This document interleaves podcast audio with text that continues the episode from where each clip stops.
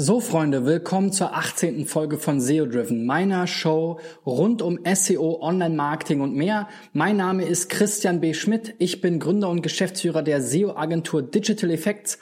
Diese Woche geht es darum, wie ich persönlich eine SEO-Analyse angehe und in diesem speziellen Fall will ich mal auf die Tools von Google eingehen.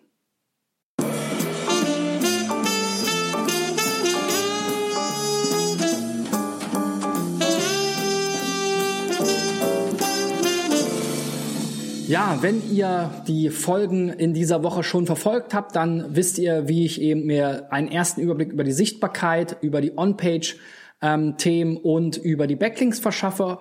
Wie gesagt, heute soll es mal äh, darum gehen, welche Tools eigentlich Google zur Verfügung stellt und was ich da so auf den ersten Blick sehen kann.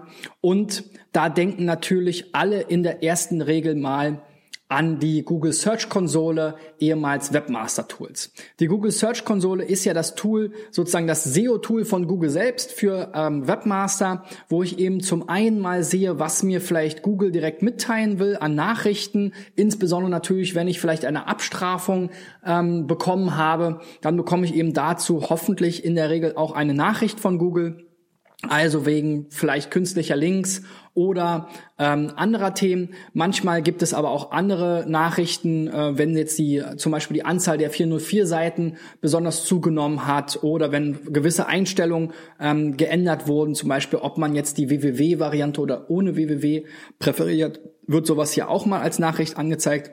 Besonders interessant neben dem Indexierungsstatus, wo man eben sieht, ähm, was, wie häufig ähm, Google eben vorbeischaut und wann sie das letzte Mal da waren, ähm, wie da vielleicht die Entwicklung ist, ähm, äh, ist vor allem das Thema Suchanfragen, weil ich hier eben in der Suchanalyse ganz genau mir anzeigen lassen kann, die Klicks, Impressions, Klickrate, ähm, Position zu meinen Keywords, bei denen ich ranke und eben ähm, auch das Ganze nochmal zu den Seiten, die ich habe.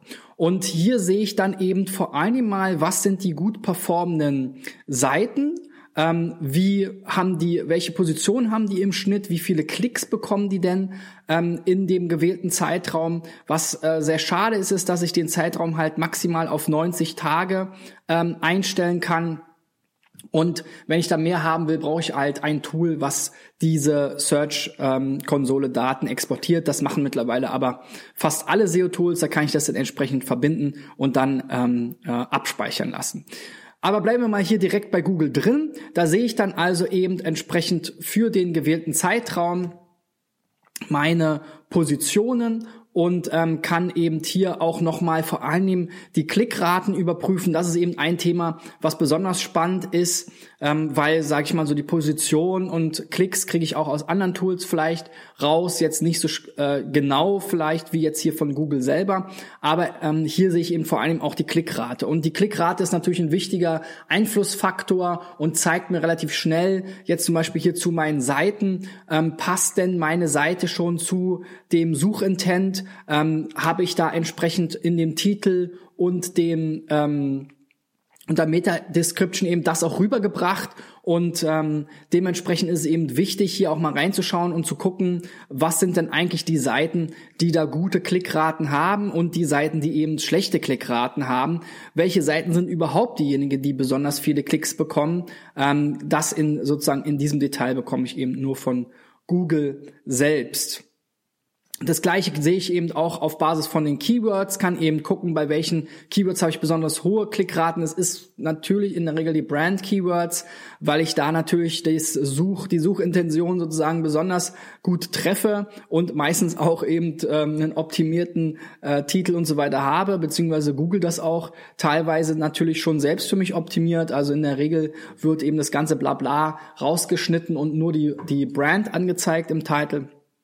Aber ich sehe eben dann auch zu den generischen Keywords, ähm, wie stehe ich da und kann dann da weiter einsteigen. So ein zweites Tool, was man sich in der Regel anschaut, ist die ähm, PageSpeed Insights zur Website oder eben dann zu einer speziellen URL, da ist es ja auch so, dass sich die Muster immer wiederholen. Man kann also gucken, was sind so die typischen Seitentypen, sich da eben ein, ein exemplarische URL raussuchen und die eben hier untersuchen und sieht dann für Mobile aber vor allem auch für Desktop eben, wie sind die ähm, äh, Performance-Potenziale, ähm, was sagt Google, vielleicht kann man noch verbessern, das sind oftmals eben so Sachen wie Browser-Caching, Komprimierung, JavaScript-Ressourcen, die irgendwie zu viele sind oder ähm, das Laden von Above-the-Fold-Content äh, ähm, entsprechend verlangsamen. Insofern kriegt man hier relativ schnell eben dann auch den Überblick und auch konkrete äh, Baustellen genannt und was man da vielleicht auch konkret machen sollte. Darf man natürlich nicht immer alles für bare Münze nehmen, muss man ko entsprechend kontrollieren und überprüfen, ob es wirklich auch Sinn macht. Aber die Google äh, PageSpeed Insights sind sicherlich ein Tool, in das schon jeder SEO mindestens 100.000 Mal reingeschaut hat.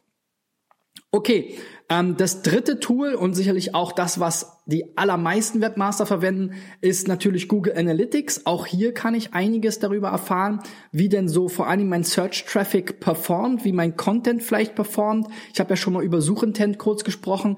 Das heißt, ich gucke mir hier mal in der äh, Verhaltenskategorie an die Aufschlüsselung nach Content und sage oben, dass ich äh, mir das Ganze nach organischen Zugriffen filtere und sehe dann hier eben entsprechend meiner URLs, Startseiten, Unterseiten und so weiter, wie viele Seitenaufrufe habe ich da ähm, wie lange sind die Leute auf der Seite, wie ist meine Absprungrate, wie ist meine Ausstiegsrate? Und das sind natürlich wichtige ähm, Faktoren, um auch wieder zu gucken, ähm, funktioniert das, habe ich den richtigen Content auf der Seite, also wenn entsprechend die Bounce Rate ähm, besonders hoch ist, die Leute also nicht auf der Seite bleiben und zurückkehren zum Suchergebnis zum Beispiel, dann ist es eben nicht gut, weil ähm, dann natürlich auch Google ziemlich schnell mitbekommt. Ähm, da brauchen sie gar keinen Google Analytics Zugang für, sondern sie sehen schon alleine, okay, User hat gerade Ergebnis 1 angeklickt, kürze Zeit sp später klickt es noch Ergebnis 2 ein an. Das heißt, Ergebnis 1 hat offensichtlich das Bedürfnis wahrscheinlich nicht ähm, erfüllt.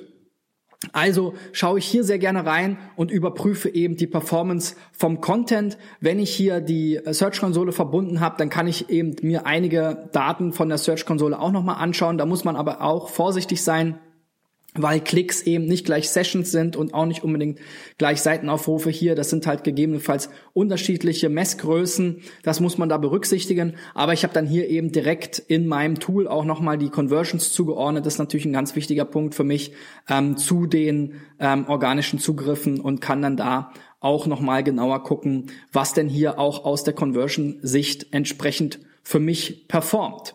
Ja, das sind so die ersten schnellen Blicke, die ich in die Google Tools werfe. Ich bin gespannt ähm, auf dein Feedback. Wenn dir das Video gefallen hat, dann gib mir natürlich einen Daumen nach oben, teil es gerne. Ähm, wenn dir der Podcast gefallen hat, dann bewerte mich gerne positiv äh, bei iTunes. Ähm, abonniere meine Channels bei YouTube, Facebook, SoundCloud oder eben auch wiederum den Podcast bei iTunes. Ähm, ich freue mich darüber. Vielen Dank, euer Christian.